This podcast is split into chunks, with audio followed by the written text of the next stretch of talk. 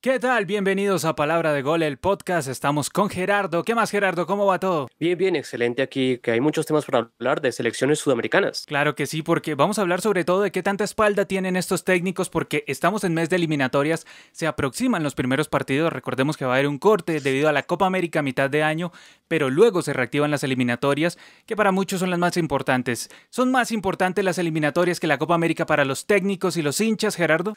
Lo hará cada uno, pero pienso que sí. No, pero para, para Gerardo, para Gerardo, ¿qué es más importante? No hay nada más grande que un mundial para mí. Entonces, o sea, el, al momento de ver los partidos de las eliminatorias se siente algo distinto que con la Copa América. Es, la competición a la que todos quieren ir, donde no cada cuatro años no repetimos los mismos eh, integrantes, no nos vemos otra vez, sino que hay que guerrearla por unos cupos que son limitados y que, bueno, nos pondrán en alguna en un puesto privilegiado como es una Copa del Mundo o pues humillante como es quedarse afuera.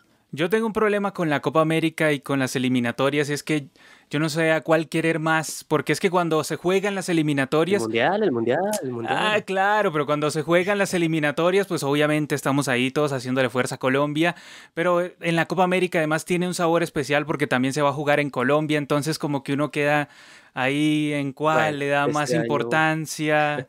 Entonces uno se queda como ahí decidiéndolo, pero para mí están en el mismo lugar. ¿Por qué? Porque en la Copa América se busca que un título y en las eliminatorias camina el Mundial al final se busca el título, sabemos que es mucho más complejo, entonces por un tema de cercanía, creería uno que debería ser más barra en la Copa América, ¿no? Por sentido común, sobre todo si hablamos desde Colombia. Tenemos 10 selecciones, muchas con un técnico nuevo o con un técnico que hasta ahora está conociendo el grupo como popularmente se dice. conoce. Sí. algunas, en algunas, ¿no? En algunas conocen el grupo, en otras no tanto, no conocen el grupo o llevan mucho tiempo y nada que conocen el grupo. Entonces vamos a ir explorando cómo ¿Cuál es el que tiene más posibilidad de errarle, tanto en estos partidos de eliminatoria como en la Copa América, y cuáles definitivamente no tienen margen de error? Gerardo había preparado em, como una lista de los técnicos afianzados y tengo varios temas, tengo varios puntos a, a comentar sobre esa lista porque no estoy de acuerdo en varias cosas ahí que puso el señor Gerardo sobre los técnicos afianzados. Bueno, con Tite no tengo ningún lío, porque es que Tite es un tipo que viene de ganar la Copa América, le dio un estilo de juego a Brasil, se cayó un poco en el Mundial, pero de todas maneras Brasil ha jugado un poco mejor con él, a lo que era comparación con Dunga, con Mano Meneses. hay quienes, sino que me pregunto por qué hay algunos en Brasil que le dicen fuera. Yo recuerdo en la Copa América que había hasta carteles y bueno, había, pues no entiendo cuál es la obsesión de tanta exigencia para el técnico de la selección brasileña, pues que em, estarán conmigo, ¿no? Pero pues fue, ese ha sido el más sólido de, los, de la última década casi. O sea, pero digamos, en términos prácticos, si no le va tan bien en estos dos primeros partidos, como que todo tranquilo, todo tranquilo. Igual no, no creo que se genere tanto lío. De todas maneras, yo pienso que Brasil va a ganar los dos. Entonces, pues estamos aquí charlando de, de, otra cosa. Pero Tite es uno de los que más respaldo tiene. Ahora, en el tema de los otros técnicos, el maestro Tavares. Maestro Tavares yo creo que es indiscutible en Uruguay. No hay otro que por ahora pueda tomar la posta en, en la dirección técnica de Uruguay. Y en estos partidos... claro, y en estos partidos si le va mal, pues no habrá tanto lío. Lo mismo que en la Copa América. Yo creo que tanto Brasil como Uruguay, si les va mal en la Copa América, no, como que no se generaría tanto lío. También depende cómo salgan, si, si salen eliminados de mala manera. Han tenido éxitos recientes, han tenido éxitos recientes, se les nota el trabajo en un grupo de jugadores que han sabido desarrollar. En especial, bueno, Uruguay que tiene toda una camada interesante por venir. Y bueno, Brasil que pues parece que no va a parar en su, en su misión de ser la, la selección que va a mandar la parada en el continente. Bueno, pero aquí vamos con mi primer asterisco sobre lo que Gerardo puso como técnicos afianzados. ¿Cómo así que Reinaldo Rueda no tiene ningún lío si le van mal en las dos primeras fechas de eliminatoria en la Copa América? Gerardo, se va, hombre.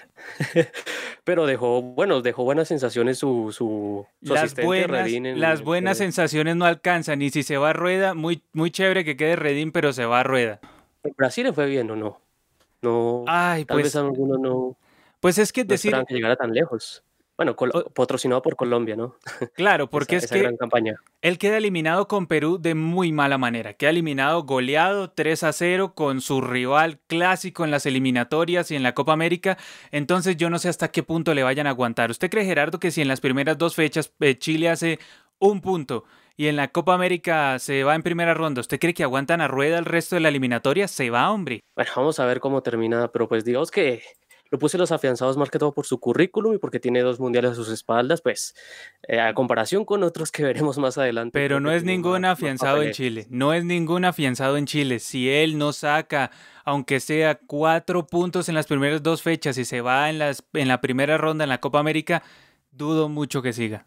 Dudo mucho que siga. ¿Y el preolímpico no le dio un poquito de... No le dio nada, no le dio nada. es muy resistido. Es muy resistido. Todo para Redín. Y Gareca. Ahora viene Gareca. Gareca ese sí, ese sí tiene un poco más de margen de maniobra en Perú. Él es casi que un ídolo en Perú. ¿A quién, quieren más en Perú que a Gareca? Por eso. Él es casi que un ídolo, él es casi que un ídolo en Perú. Entonces ahí no creo que tenga ningún inconveniente. Obviamente, esto depende mucho de cómo el equipo juegue, de si llega a perder un partido, cómo lo pierda. Porque pues también esto es un tema de resultados. Pero Claro. Si nosotros nos vamos al tema de puntos en la eliminatoria, si él arranca, digamos, con apenas un punto en las primeras dos fechas y en la Copa América. Es posible. Por eso, y en la Copa, que es muy posible, y en la Copa América se va, por ejemplo, en la primera ronda, que no creo que se vaya en la primera ronda, de pronto que yo creo que se le aguanta. Yo creo que se le aguanta porque ha demostrado que es un tipo que puede sacar adelante a Perú a pesar de las dificultades. Sí, no siempre ha estado en un pedestal. Recordemos que pues casi que la, etapa final de la eliminatoria pasada, eh, casi que su campaña final fue como con la soga en el cuello ahí, si perdía un punto, si perdía de local, no, no hubiera alcanzado esa gran, esa gran remontada al final. Entonces parece que Careca, si bien nunca ha estado en una posición cómoda, no creo que pues volver a estar en una posición, en una posición comprometida le, les llegue el riesgo a su puesto. Yo creo que es uno de esos tipos a los que se le tiene fe. Por ejemplo, Gerardo es presidente de la Federación Peruana. ¿Usted le tiene fe si se dan esos malos resultados en arranque de eliminatorias y en arranque de Copa América? Sí, le deposito la confianza porque pues también fue difícil mantenerlo. No vamos a negar que, que fue muy seducido por otras elecciones antes de empezar este nuevo, este nuevo proceso, pero entonces habría que corroborar esa confianza. Pues si bien tuvo un bache, mm, dependerá de qué tan grave habrá sido no en las primeras fechas y en la Copa América, pero yo le daría la confianza, pues ya si al finalizar el año estamos muy comprometidos, pues sí, te tocaría cambiar en un, en un cambio de aires que pues que no creo, parece que Gareca aún tiene mucho para dar en Perú. Uno que no tiene la confianza ni de la prensa ni de los hinchas y pues prácticamente solo lo apoya la federación es Queiroz y Gerardo no sé por qué lo puso como técnico afianzado. Explíqueme esa Gerardo, Queiroz ¿por qué está afianzado? ¿En qué se basa? No, pues porque tiene cuatro mundiales a sus espaldas. Sí, pero ninguno con Colombia. ninguno con Colombia. En un momento muy comprometido, es cierto. Se fue la Copa América mal. Pero me parece que tiene como una hoja de vida lo suficientemente sólida como para darle cierto margen. Habrá algunos que si ya pierde puntos con Venezuela, lo, lo pondrán afuera, pero pues, para mí tiene con que tiene experiencia en este tipo de eliminatorias en varios, en varios continentes. Y bueno, vamos a ver si logra encauzar un poco esta causa colombiana que se ve complicada, pero vamos a ver, apelo, apelo más que todo a la experiencia, pero pues sí, reconozco que está en una posición al borde de lo comprometido. Gerardo, Queiroz saca un punto en las dos primeras fechas y en la Copa América no queda campeón, ¿usted cree que sigue al frente de Colombia? No sigue, no, hombre. Difícil, salvo que tenga muy buenos amigos en la federación. No tiene de amigo a nadie, hermano. Tiene muchas amistades, nadie, nadie, ni Yesurmo que es muy amigo de Reyes, por eso. Pero es que es desastroso. El tema con Queiroz es que no genera la misma simpatía que generaba Peckerman, y entonces por eso es que parece que cualquier cosa que haga Queiroz está mal hecha. Entonces, si él llama, si, si, él llama tipos para ensayarlos en un partido amistoso y llega y lo pierde, está mal, porque es que tocaba era Usted sabe, Gerardo, armar amistosos contra Bahrein, contra Kuwait, que ahí es donde... Honduras. Claro. Usted armaba esos amistosos y pues no tenía lío, pero este tipo que le falta viveza, va a armar un amistoso contra Argelia y llega y pone un poconón de suplentes genéricos del PES, pues ¿qué es lo que sucede? Pues que nos, nos, golea Argelia y todas las viudas de Peckerman salen en defensa del, del que fue técnico antes de Queiroz. Entonces, pues el tipo tiene todo en contra. Si el tipo no le gana a Venezuela y le empata a Chile, porque, ojo, si llegase a perder con Chile, el tipo va a tener unos líos hasta la Copa América Uy, tenaces. rescindir con Chile otra vez sería súper súper frustrante. Por eso, y Chile que, mejor dicho, nos tiene de hijos. Y luego llegamos a la Copa América y digamos que Colombia no llega mínimo a semifinal, el tipo se mete en un lío y yo creo que oh. calienta ruedas, ¿sí o no? Ese puede ser el... bueno, si está disponible. Ese puede ser el intercambio. Es que yo creo que ese puede ser el intercambio, sí. Esa es la ecuación. A mitad de año ya está la rueda disponible. Tan, tan poca fe le tenemos a rueda en Chile. ¿Quién quita? De pronto rueda, rueda se revela. Uno no sabe. Bueno, y Gerardo también puso unos técnicos con dudas que yo no estoy de acuerdo que tengan tantas dudas, vea. Ahora, Berizzo con Paraguay, yo no sé ni siquiera si sea un técnico de dudas o de certezas, o sea, yo lo veo como ahí en la medianía, porque no, o sea, en la Copa América no le fue ni tan mal, pero tampoco le fue tan bien. Entonces, con Berizzo... Bueno. Ah, ¿qué, ¿Qué tiene que decir Gerardo sobre eso? A ver. No, es que clasificó, clasificó como mm, segundo, mejor tercero por tener dos punticos ahí. Yo no sé, yo estaría muy preocupado. O sea, si usted fuera paraguayo estaría, estaría preocupado. Uh, sí, sí, más, más que el calor de Asunción, estaría más preocupado por el, el, el devenir de nuestra selección, porque no, no, la verdad se lo vio jugar muy mal. Yo recuerdo ese partido contra Colombia, o sea, insólito que, que una selección paraguaya con, esa, con, ese, con ese rótulo, con esa historia que tiene la selección guaraní, juega de esa manera y pues Berizzo sacó pues dos puntos contra Argentina, pues también convengamos que se tiraron un penal, ¿no? Y pues ahí pudo sumar un poquito. Si bien es cierto que tuvo una buena actitud contra Brasil, el único que, bueno, jugó lo suyo y pues hizo sufrir mucho la verde amarela, pero a mí me dejó muchas dudas este Berizzo que, bueno, no sé si ya era un técnico de selección, me sorprendió cuando lo seleccionaron en Paraguay. Bueno, vamos a ver, pero como verán, eh, no tiene mucho sus espaldas que, que presumir, digamos. Vamos, vamos al mismo ejercicio. Pasan las dos primeras fechas eliminatorias, le va muy mal y luego en la Copa América le va peor. La Federación Paraguaya lo aguanta, le dice, bueno, Berizzo, le damos la confianza, continúen las eliminatorias. No. O sea, ¿usted cree que lo ha hecho? No, no, no. Yo creo que el chiqui, el, calienta el, chiqui, el chiquiarse. Uy, no, Gerardo, pero usted vio, usted vio el, el, desastre no, que tuvo con Cerro Porteño. No, no creo, no creo. Fue un desastre con Cerro Porteño. Claro, claro. Berizzo, pues si no, si no tiene unos buenos resultados hasta mitad de año, muy posible tendrá que buscar otro equipo. Y ahora vamos con otro de los que Gerardo dijo que era con, te, tenía muchas dudas. Scaloni. Vea que a mí no me parece que tenga muchas dudas el tipo. O sea, me parece que Argentina ha mejorado un poco con él a, a pesar de lo que todos pensábamos. Yo pensé que el tipo lo iban a echar apenas terminara la Copa América, pero Argentina no terminó tan mal la Copa América como yo esperaba que la fuera a terminar.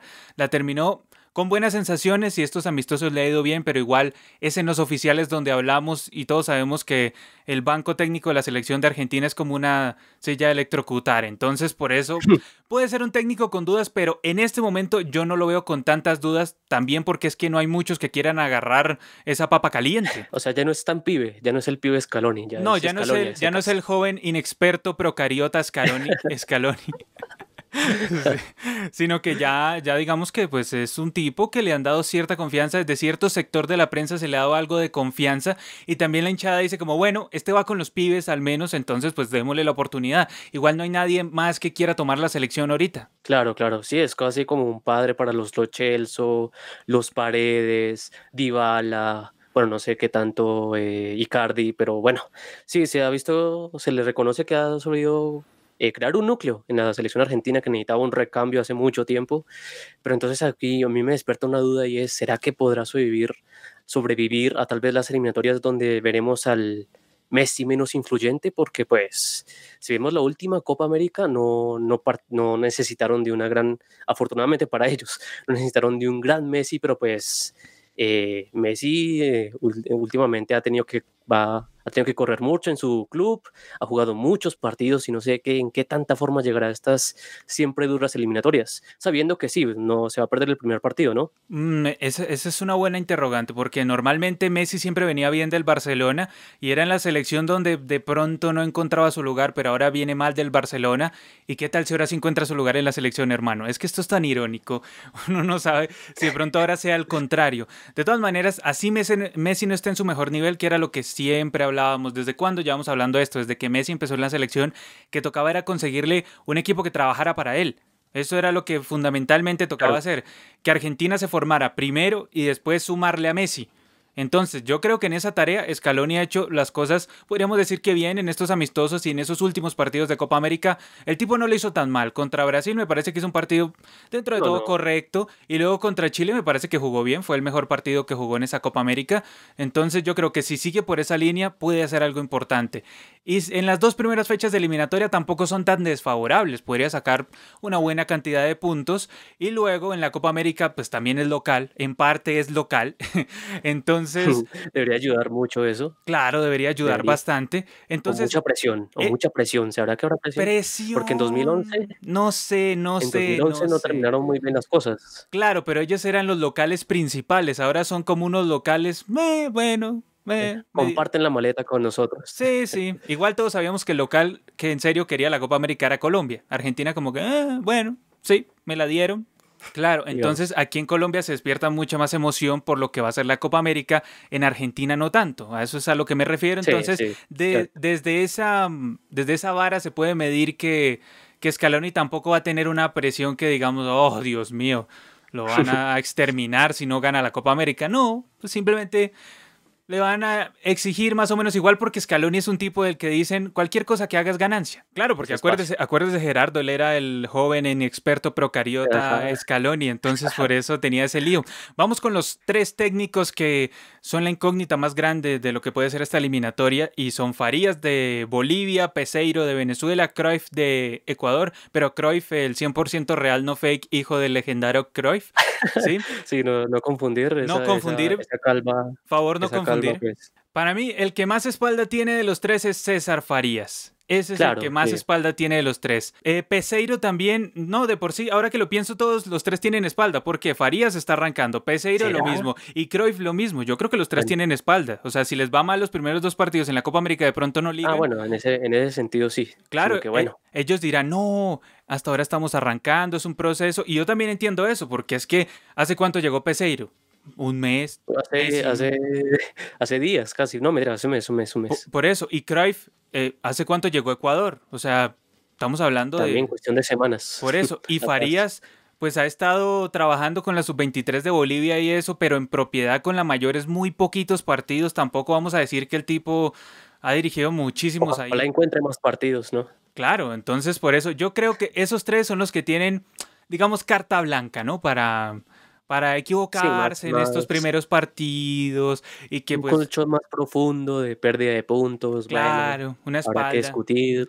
Una espalda más grande y entonces llegamos y decimos, bueno, es que hasta ahorita estamos conociendo el grupo, hasta ahorita mm, estamos mirando de pronto cómo es el tema aquí, pero pues de todas maneras, eh, yo creo que ¿A cuál se le puede exigir más de estos tres, Gerardo? ¿Cuál puede ser el que de pronto tiene la mochila más pesada? Diría que Farías porque ya tiene como cierto contexto en el fútbol sudamericano. Los otros dos, Peseiro y Cruyff, los dos europeos, alejados, con un trabajo que toca googlear un poco para, para, conocerlo bien, porque, pues, bueno, Peseiro me llama la atención dónde lo habrán sacado, investigando, bueno, una corta pasantía por Arabia Saudita, por allá a inicios de la década pasada, y Cruyff como director técnico de varios, de director deportivo de algunos equipos, pero poco más que eso.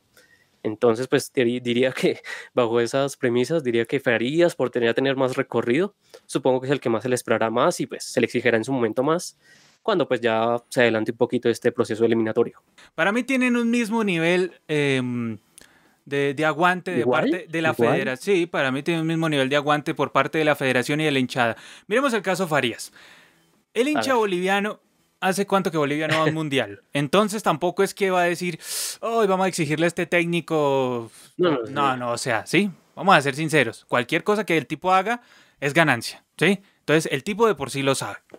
Eh, no más la selección sub-23 de Bolivia se quedó en primera ronda, pero como dejó buenas sensaciones, entonces parece que hizo un super trabajo, ¿ves? A eso me refiero. Lo mismo, o sea, como que está armando un proceso. Además es muy complejo después de tanto tiempo de no ir a mundiales para que el jugador recupere la confianza es muy complicado. Recordemos que aquí, aquí, pasó, aquí pasó en Colombia que el jugador llega un momento que pierde la confianza, o sea, que se, cayó totalmente. Y, el otro, y es una parte fundamental del juego por eso, larga. El otro, Peseiro. Pues es que Peseiro acaba de llegar a Venezuela. Venezuela tampoco es que, digan, sea una exigencia mayúscula al tipo. Y Ecuador, yo y creo. gracias a Dudamel. Yo creo Valiente que. gracias a Dudamel. No, por eso, sí es que Dudamel sí. Y el Mineiro ya hace poco Se lo echaron. para, para durar tan poquito. Por Bueno, eso. Y lo mismo pasa eh, en menor medida, pero lo mismo pasa con Jordi Cruyff. O sea, Jordi Cruyff, un tipo con muy poca experiencia, lo vimos en el palmarés, que tenía el título ese de la Copa de la Liga de Israel. Como interino también. O sea, no le tocó ahí agarrar un poquito ese equipo y bueno, salió campeón. Como por interino, él, pero pues sí, no, por no eso. era como en sus planes. Sí, sinceramente, es muy raro que Ecuador haya llamado a un técnico sin experiencia en eliminatorias. Es muy El llamativo. mucho. Muy llamativo, sí, el apellido, claro. Muy llamativo, la verdad. Y pues de pronto puede ser el tipo al que más se le exija porque pues Ecuador está un poco más acostumbrado a ir a mundiales. Entonces, Sí, sí, cierto. de pronto puede ser el tipo al que más se le exija y el que más inconvenientes puede llegar a tener. Pero para mí, o sea, Ecuador normalmente hace malas Copas América, no nos digamos mentiras. Y, Ah, la- no, sí, y- y las eliminatorias son más su fuerte. Ahí es donde Ecuador puede más sacar ventaja. Y todavía es una incógnita a ver cómo es que juega la Ecuador de Cruyff. Qué extraño decir esto, ¿no? La Ecuador de Cruyff. Pero De Jordi. de Cruyff. Jordi, digámosle Jordi más bien, porque es- todavía está un poquito, un poquito alto, ¿sí? Entonces Sí, nos vamos muy altos, nos vamos muy, nos agrandamos mucho tampoco. vamos muy lejos.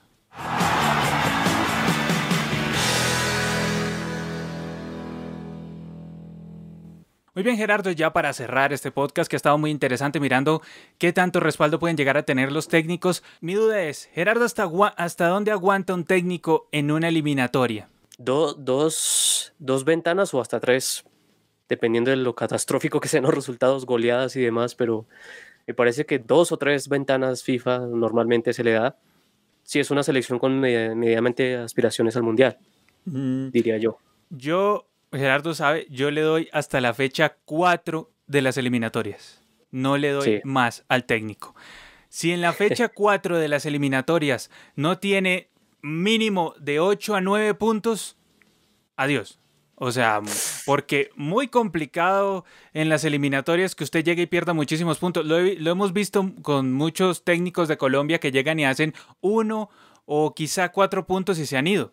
O sea, normalmente se han ido. O sea, técnico que quiera sobrevivir tiene que hacer siete, de 7 para arriba en las primeras cuatro fechas. O sea, Mm. menos de eso, estamos hablando de, de un técnico de Bolivia o algo así. Pero de, de todas maneras, yo leí al técnico hasta la fecha 4. Y en la Copa América, por ejemplo, en el caso de Queiroz, mínimo semifinal Queiroz. O sea, mínimo. Sí, sí, O sea, o sea, siendo local, hay mínimo. que O sea, Queiroz, mínimo semifinal, hermano. O sea, yo sé que está conociendo el grupo. Sí, aunque dejo una salvedad. Si el tipo hace una buena cantidad de puntos arrancando la eliminatoria y de pronto en la Copa América no le va tan bien, le doy, un, queda. co- le doy un compás de espera hasta la fecha 4 de la eliminatoria.